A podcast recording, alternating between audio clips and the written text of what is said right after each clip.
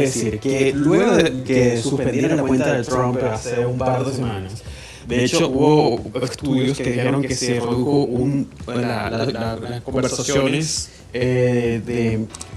Ya, un momento, tengo un retorno. Ajá, tiene un eco y lo está volviendo loco Alex Méndez ahí. Exacto. Te cayó el Watch. Ahora sí. Ahora sí. Ahora sí. Me sentí en WandaVision, no sabía qué decir era Vision. Gracias, Rey. Gracias. Ese es Sword que está metido aquí en esta conversación. Estás ahí, Ale, que estás ahí, te tenemos ahí. Estoy, aquí, estoy aquí. Si no, si no me botan de la burbuja, estoy aquí.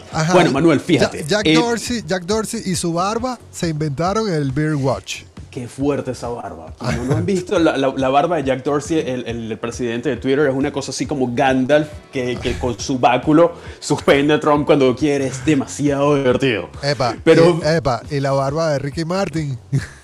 Oye, también. Ese es otro tema. otro tema, otro tema de caso de estudio para. Caso de estudio. Pero, Manuel, lo cierto es que parece que el, el movimiento de, de Twitter de suspender a Trump ha funcionado de hecho, han habido estudios que han dicho que la cantidad de, desinformación, de tweets que, que, hacían referencia a la desinformación con respecto a los resultados de las elecciones de Estados Unidos bajó un 85-87%. Eso quiere decir que el foco de toda la de esa desinformación era Trump. Entonces, obviamente, ya Jack Dorsey y su equipo ya se dieron cuenta lo, el peligro que son las fake news para todo este ecosistema de las redes sociales. Así que van a tener una nueva herramienta llamada Birdwatch. Birdwatch es un nuevo programa que va a estar disponible en unos cuantos días o cuantas semanas, todavía no está muy claro, y básicamente va a servir como una herramienta para, que, para ayudar a los usuarios a verificar, la, la, a corroborar la veracidad de las informaciones. Esto es de alguna manera una, oficialización del tag que le ponían a Trump o a, gente que estaba cerca de su entorno como, bueno, esta información quizás no puede ser del todo cierta. Lo, lo, lo que sí eh, ya está ya es por hecho es que el director de Avas, que es la compañía que se dedica a la desinformación, dijo que esto es un movimiento muy bueno por parte de Twitter que va a ayudar a a, bajar un poco todas estas fake news que tanto hablaba Trump y que obviamente han causado muchísimos problemas en Estados Unidos. O sea, que es como una, un, un, segundo paso de Jack Dorsey con Twitter para que sea una plataforma transparente y que no sea un daño para las comunicaciones. Exactamente. Y lo que a mí me gusta bastante, Manuel, es que obviamente ya eh, Twitter eh, dieron un paso bastante avanzado en cuanto a, esto de no involucrarse en las, conversaciones de la gente, sino darle una herramienta para que ellos mismos puedan corroborar si eso es cierto o no. Lo cual me parece muy bien porque no, no están como una especie de gran hermano que está montado encima y te está diciendo no, eso es verdad, eso es mentira, sino, bueno, puedes decir lo que tú quieras, pero dentro de, dentro de las normas de, de uso de la aplicación pero también tienes esta herramienta que se llama Birdwatch que te permite eh, verificar si esto lo que estás diciendo es verdad o no. Me parece algo excelente. Birdwatch es como el pajarito soplón. El pajarito soplón, sí, ese es el. se lo tropicalizamos. Me gustan esas traducciones. las traducciones de data traducciones. Mira, hablando justamente de, traducciones y, de audio, Spotify se lanza luego de haberse lanzado al podcast y trayendo a Joe Rogan. ¿Con cuánto fue que le pagó a Joe Rogan? Para que se viniera Spotify. Unos cuantos, varios millones de dólares. Ah, unas cuantas sanciones. unas cuantas, sí. Unas cuantas sanciones le, le, pagó ahí Spotify a, Joe Rogan para que se fuera de YouTube a Spotify y, meterse en el mundo del podcast, la plataforma de Daniel Eck. Y ahora apuestan por los audiolibros. Eso es verdad, Manu. De hecho, esto es un buen paso que hace la plataforma para de alguna manera deslindarse de que solo sea una reproducción de música. Ya ellos no quieren ser nada más una plataforma para escuchar y dar eh, promoción a los artistas, cosa que lo están haciendo muy bien desde hace bastante tiempo.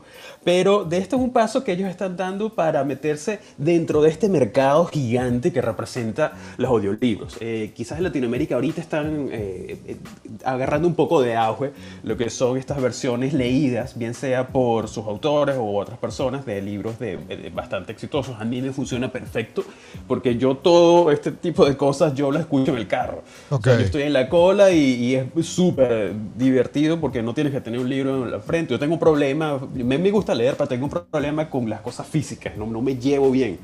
Entonces, no, no puedo. A mí me... Eh, eh, tú practicas el desapego a lo material. Absolutamente, soy una especie de, de Marie Kondo o qué sé yo, de Gandhi, pero versión cargaña.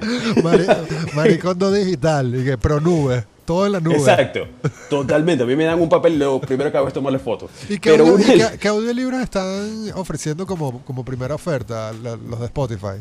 Mira, Manu, las primeras, los primeros títulos que están disponibles ya para Spotify son lo que llaman obras de dominio público. Para que los que no sepan, son libros clásicos que, eh, han, que tienen muchísimo tiempo y tengo entendido que después de un periodo de, de, años, que no sé si son 100 años o algo así, ya las obras pasan a dominio público, es decir, que no tienen derecho a autor. Entonces, una de las primeras obras que, que ya se puede escuchar en esta plataforma eh, van a ser Frankenstein de Mary Shelley, Persuasión de John Austin, Grandes Esperanzas también de Charles Dickens, que es un súper clásico y que también estuvo adaptado muchísimas veces en el cine. Y lo más divertido de esto es que Spotify siempre sabe cómo agarrar a la gente. Obviamente no se van a buscar a personas desconocidas, sino han hecho eh, acuerdos con, con eh, actores como Forrest Whitaker o Whitaker, perdón, y Hilary Swank para que estos, estos actores puedan leer esto, les den su, su tono. Y me parece algo perfecto, Manuel, porque de alguna manera esto nos está abriendo la posibilidad a otro tipo de público. Ya, ya, las, ya las, los autores eh, vivos con obras activas ya van a poder hacer negociaciones con Spotify. Por ejemplo, podemos tener en, más adelante, podemos tener a, quizás toda la saga Harry Potter ya leída por su autor. Entonces esto me parece que es increíble y aplaudo muchísimo esta iniciativa de Spotify. Está finísimo, está finísimo además porque es como un camino a lo que en algún momento en la radio fue la radionovela, pero llevándolo a las plataformas digitales. O sea, están los podcasts que cuentan historias y experiencias y ahora están estos audiolibros con voces de actores famosos que, bueno, le dan una lectura súper histriónica, así de Forrest Whitaker y Hilary Swank. Me, imagino que sí, Bill Murray leyendo Scrooge. Increíble. O sea, cosas así como, wow. Y bueno, después llegarán las, las historias en español y las voces en español sería increíble, de verdad que yo estoy, yo, estoy bastante emocionado porque esto abre la posibilidad para muchos autores que quizás no son tan conocidos de, dar, dar su obra a conocer, vale la redundancia, y obviamente a, expandir su, audiencia más allá de, Latinoamérica. Mira, cuando, cuando, cuando llegó el Kindle de Amazon, decíamos que los libros ya iban a quedar para las bibliotecas y ya. Y ahora llegan los audiolibros y ¿de dónde queda el Kindle? El Kindle debe quedar como para, para las, las patas de las mesas que están malas porque a mí no me gustaba tener una cosa en blanco y negro, Manuel, me parecía No, bueno, pero epa, epa, epa, epa, eh, ya, va. ya, va. ya va, que hay un montón de salió gente. Defensor sí, no. el Kindle es como uno de los grandes inventos después del iPod. Nada más que puedas leer en la oscuridad, ya está bien. Eso es verdad. Es para ese momento fue algo, fue algo, te, la, te, la, está bien, ganaste. Nada más hoy. Mira, justamente hoy, hoy el update se lo hemos dedicado a libros. ¿No? Y hay una de las noticias que tiene que ver con los libros de Harry Potter que van a ser llevados a HBO en forma de miniserie. Es así, Manu, es así. Y esto es una gran noticia para todos los Potterheads que están escuchándonos en este momento. Y es que el rumor dice, según el Hollywood Report, que es un medio especializado en espectáculo, que probablemente ya lo que es la gente de Warner, eh, que estrenó un buen logo hace un poco tiempo, que esto tuvo como un medio eh, polémica, eh, están en proceso de desarrollar lo que sería una nueva serie live action para ser transmitida a través del sistema de la plataforma de streaming de HBO Max. Esto hasta los momentos es un rumor, Manu. Realmente hay gente que dice que se está haciendo, gente que dice que no se está haciendo, pero lo que indica esto es que obviamente ya eh, Warner está montado encima de de la tendencia de trasladar lo que son las obras que están en las, eh, en las películas y trasladarlo a las series, a la televisión, a las plataformas del streaming, tal y como está haciendo ahorita WandaVision, tal como está haciendo Star Wars. Cuando tú un universo cinematográfico, tú realmente quieres ponerlo donde está la atención. Y en estos momentos la atención está en las plataformas. Eh, esto es una noticia que tiene bastante emocionado a la gente, sin embargo dicen que esto se encuentra en una etapa muy temprana, o sea, es, es un rumor que dice que se va a hacer el proyecto por los momentos no tenemos trama, no tenemos eh, director, no tenemos guionista. Lo que sí me, me, me, alegra es que la propia Warner dijo en un comunicado que no hay ninguna serie de Harry Potter en desarrollo en el estudio de la plataforma de streaming. Nosotros sabemos que esto, si ellos dicen que no, quiere decir que sí.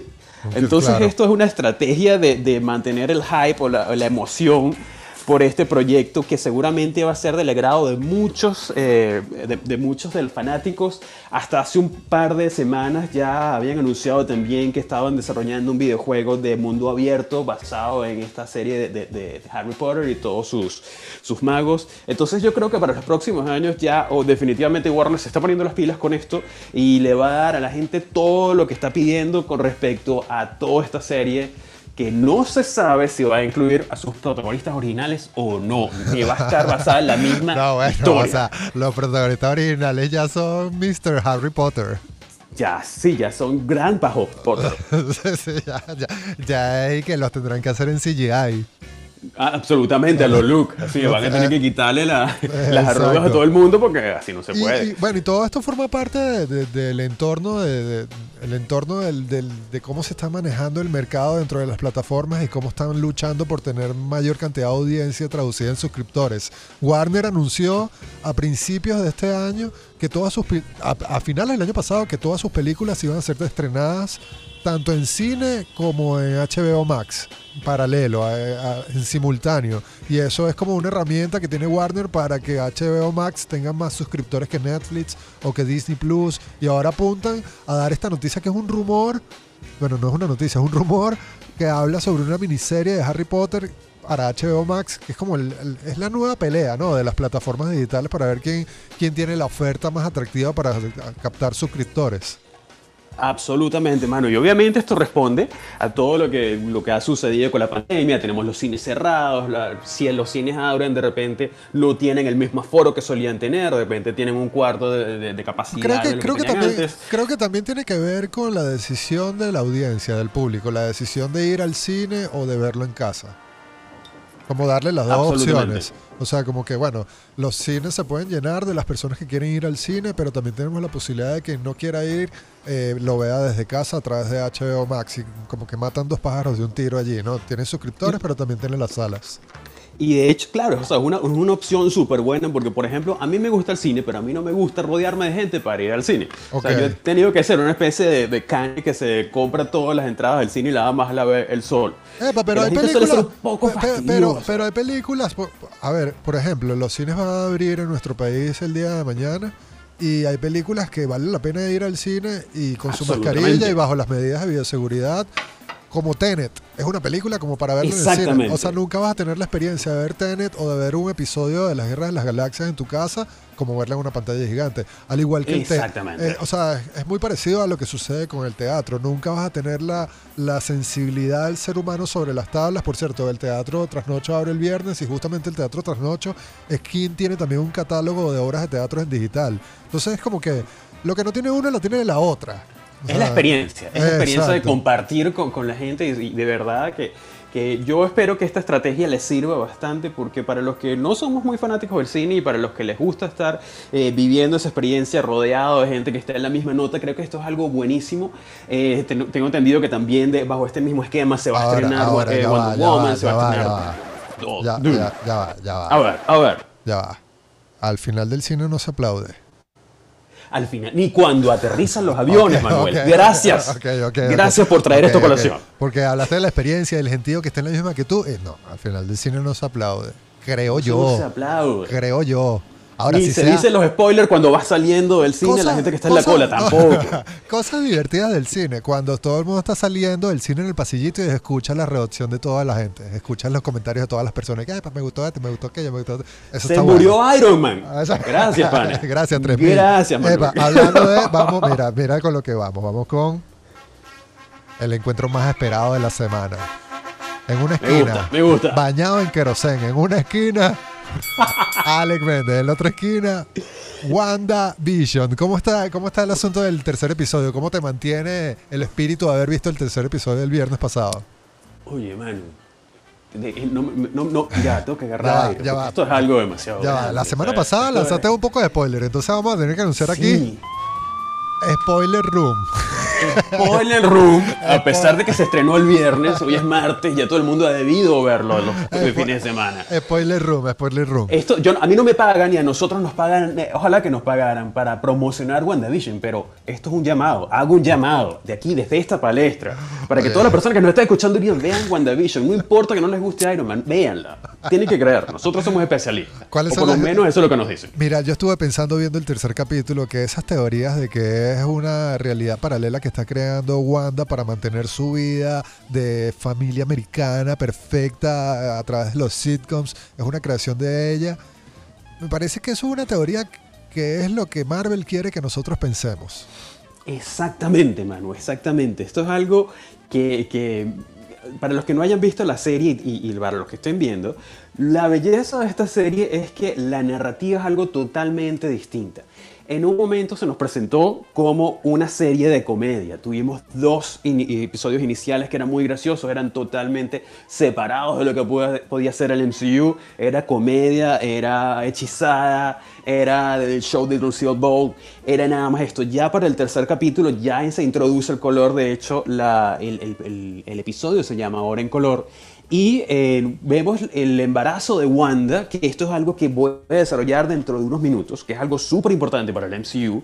Y vemos cómo Wanda quizás está embarazada, o sea, ya, ya habían dado la noticia, pero ya Wanda está gestando, pero gesta en cuestión de días o semanas, no, no dice muy bien cuánto es el, la, eh, dos días. La, línea temporal, dos días, algo así. Dos días.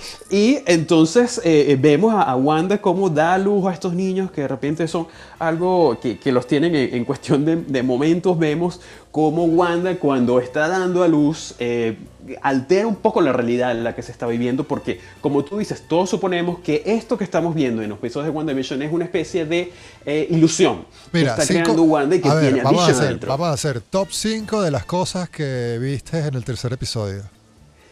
Ok, vamos con los, top 5. Eso me gusta. Ajá. El número 5 estamos viendo a los vecinos. Yo creo que los vecinos son una parte muy importante de esta narrativa. ¿Por qué, Manu? Si no sé si, tú, si, te diste cuenta, todos los vecinos están como un, como un poco paranoicos, no saben muy bien cómo reaccionar cuando entra Vision. creo que el único engañado es Vision. El único engañado es Vision, porque ya creo que todo el mundo sabe qué es lo que está pasando, pero Vision no lo sabe. Entonces de repente vemos escenas donde, por ejemplo, eh, Herb, que es el, el, vecino, el del afro, está cortando quizás eh, unas ramas de su, de su arbusto, pero ve que está cortando también una pared. Entonces eso, según medios especializados, dice que es una analogía de lo que puede ser estos agentes de SWORD o de SHIELD, donde se sabe muy bien que están tratando de entrar a esta realidad. El doctor también está en esa. El doctor. El doctor, y de hecho el doctor hace una referencia a que, bueno, es un poco difícil salir de esta ciudad, como haciendo referencia a que, bueno, salir de esta realidad es muy complicado y, se repite a través del capítulo. Sí. Número 4. Vamos con el número 4. Número 4 tenemos a la gestación de Wanda. Wanda, como te dije, tiene a estos dos niños, son gemelos, eh, luego para el número 3 vamos a decir la cosa, me siento como si estoy en IGN, o sea, estoy en medio. Aquí. Ya, tengo una braga blanca, no sé por qué. Primer spoiler del día, tiene dos gemelos. exacto, exacto, lo siento, lo siento para la gente que lo está viendo, pero Cada vez que diga un spoiler, va a llegar la policía del spoiler. Exactamente, exactamente. Muchas gracias. Oye, Ray siempre, siempre con los mejores efectos en la punta del dedo. Qué bueno. Buenos reflejos. Ajá, llegaron los gemelos. es el top 4. El embarazo. ¿Cómo se desarrolló el embarazo? Mira, el embarazo fue bastante, bastante rápido, lo cual quiere decir que el, tiempo de, de, esta ilusión no corresponde con el de la vida real. Entonces, esto es un spoiler grande, por favor, alarma. alarma que, el spoiler. Gracias, Rey, gracias. Pasa todo muy rápido, pasa todo muy rápido. Estos dos niños, estos gemelos, obviamente todo el mundo sabe que si tú eres un gemelo tienes muchas probabilidades de que si tú tienes unos hijos sean gemelos. Eso es comprobado genéticamente. Eh, estos dos gemelos, la, particularidad de la introducción de estos niños en el MCU es que corresponden a la historia de los dos hijos reales de Wanda y Vision en los cómics. Estos niños se llaman Thomas y Billy. O ya vimos que eh, eh, Vision quería que se llamara Billy, eh, Wanda quería que se llamaran Thomas. Entonces, bueno, estos son los nombres reales. Ok. Estos niños crecen para convertirse también en dos superhéroes, que se llama Wickham y que se llama Speed. Uno, Wickham es, eh, no estoy seguro si es Thomas o Billy, pero Wickham tiene los poderes de la mamá. O sea, él es, él es una especie de hechicero y Speed tiene los poderes del el hermano de Wanda Ok. de Quicksilver, que es muy rápido, es una especie de Flash del universo del MCU, eh, la- el equivalente a Flash en el, en el MCU. Entonces, estos personajes eh, en, los cómics se desarrollan súper locos.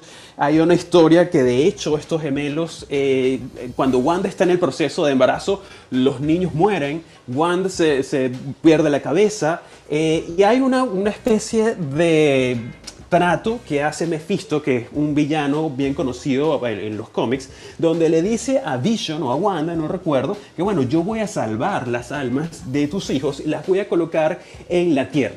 Entonces, estas almas reviven en dos muchachos, dos personas, que son Thomas y Billy, y estos niños están separados. Esta historia tiene mucho que ver con lo que es, por ejemplo, Wanda, eh, perdón, Luke con Leia, que son dos gemelos que los separan. Esto Ok. es básicamente lo mismo. A Billy lo ponen en un lado, a Thomas lo ponen en otro, y más adelante ellos se encuentran siendo parte de los nuevos Avengers. Que los nuevos Avengers son es una, una, una evolución de los Avengers que tiene mucho tiempo. O sea, los Avengers son como una especie de, de- de grupo de K-pop que se van renovando cada mes y que se sale Wolverine y se mete Iron Man y se mete, qué sé yo, cualquier Mira, persona. Alex, los últimos tres momentos favoritos del tercer capítulo, del tercer capítulo de, de WandaVision.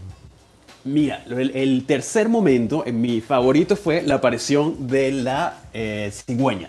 Fue algo súper gracioso. Ok. Es una cigüeña que Vision, creo que Vision o Wanda, no recuerdo, están pintando en una pared y la, la cigüeña revive y realmente es una metáfora bastante, bastante interesante. ¿Por qué? Porque vemos que de alguna manera está incluyendo la clásica historia de la cigüeña trae a los niños. ¿Por qué? Porque estamos hablando de unos eh, niños traídos eh, al mundo de un robot y una humana. Obviamente eso no tiene mucho sentido.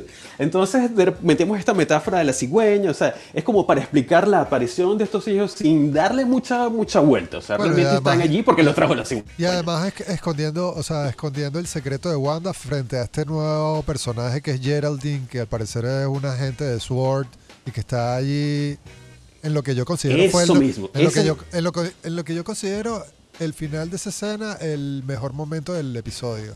Lo que. Absolutamente, Manu. La, la introducción de este personaje es algo increíble porque no solo estamos eh, viendo la introducción de este personaje que, como tú bien dijiste la semana pasada, es la, ella apareció en, en- en, eh, eh, ¿cómo se llama? Capitana Marvel.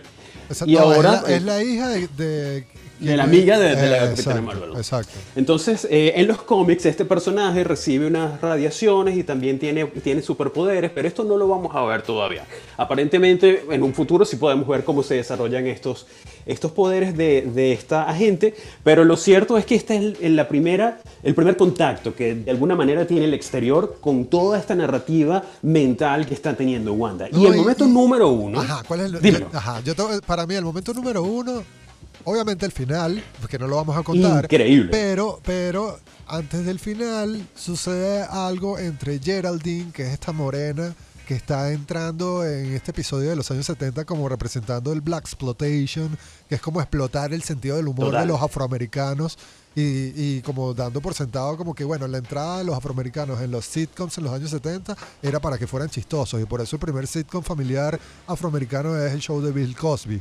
Y la meten a ella como representando eso, pero dentro de, la, de, de los diálogos que hay entre ella y Wanda surge el primer crossover entre X-Men y, y Marvel, que es cuando le pregunta sobre Priet, Pie- Pie- Pietro, no, Prieto, no, Pietro. Prieto, Prieto el de Guerrilla Seca, no.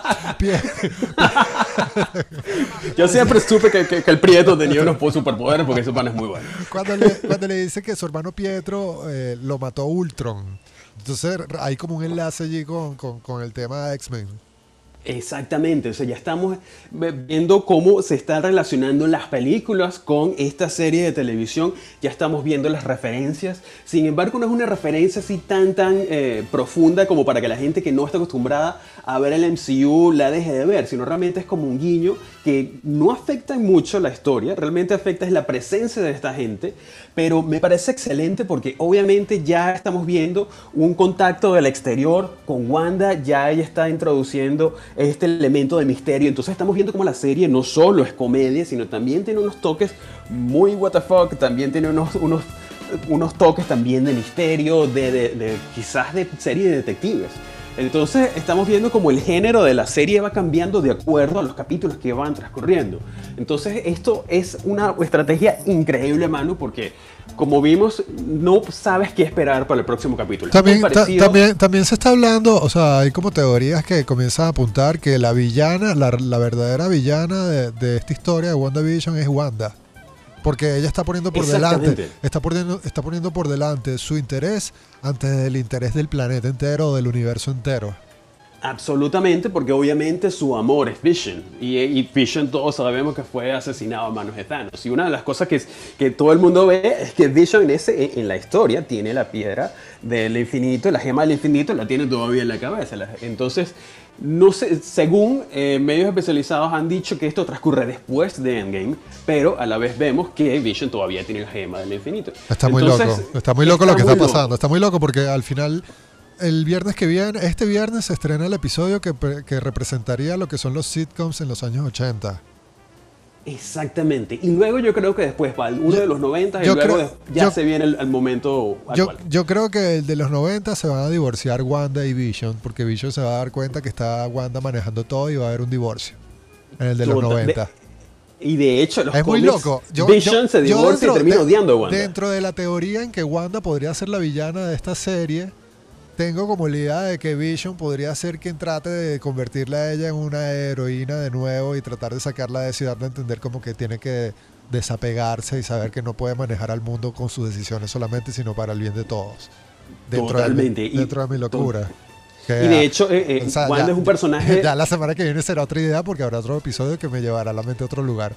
Totalmente, tú no sabes nada que esperar, bueno, y esto me, encanta porque de verdad es una cosa que lo mantiene uno totalmente en, el borde de la silla. Vimos al final cómo esta gente fue expulsada de una especie de, no sé, de un campo de fuerza que tiene... Pero, pero, tenemos aquí la llegó, la llegó, la policía del spoiler. Yo me, yo me, fui, yo me fui.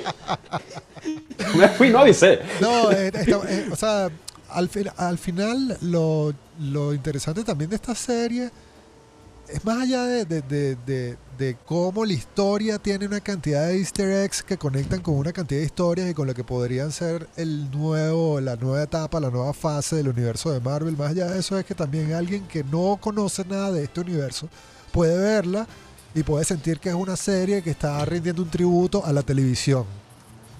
Absolutamente, y de hecho este tiene mucha relación. Lo que pasa es que la va a disfrutar la mitad.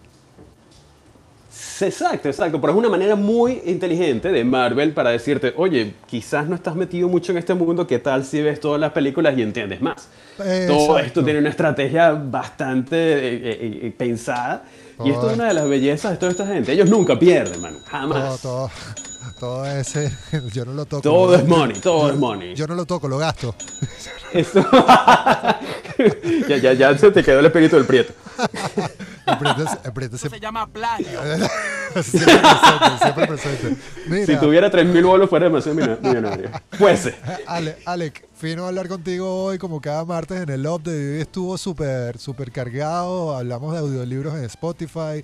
Hablamos del Birdwatch, la herramienta de Twitter para que no te caigan a coba con los tweets y caigas en los fake news. Y también nos quedamos por ahí con qué fue lo otro que comentamos. Harry también Potter, con, Harry Potter, Spotify, Harry Potter. también. Ya saben que todas estas noticias están hoy. De hecho, por lo menos la de, la de Harry Potter está hoy en mi cuenta, arroba Alec con C, Méndez B. Todos los días estamos lanzando noticias por los stories, eh, de todo. Así que si quieren estar enterados de, una manera rápida, sin mucha cosa, pueden meterse en la cuenta. Bueno, Alec, la, la pregunta que dejamos al aire para la semana que viene. ¿Carbativir o Rendivisir? Esa la dejamos al aire, no la respondan. La semana que viene hablamos de eso. Por favor, tengo que un pensarlo. un abrazo. Alex, Igualmente. ya. Esto fue el update. Se llegó Alex Méndez como cada martes a esto que se llama Lado B por la Mega. Lo mejor del entretenimiento en un solo lugar.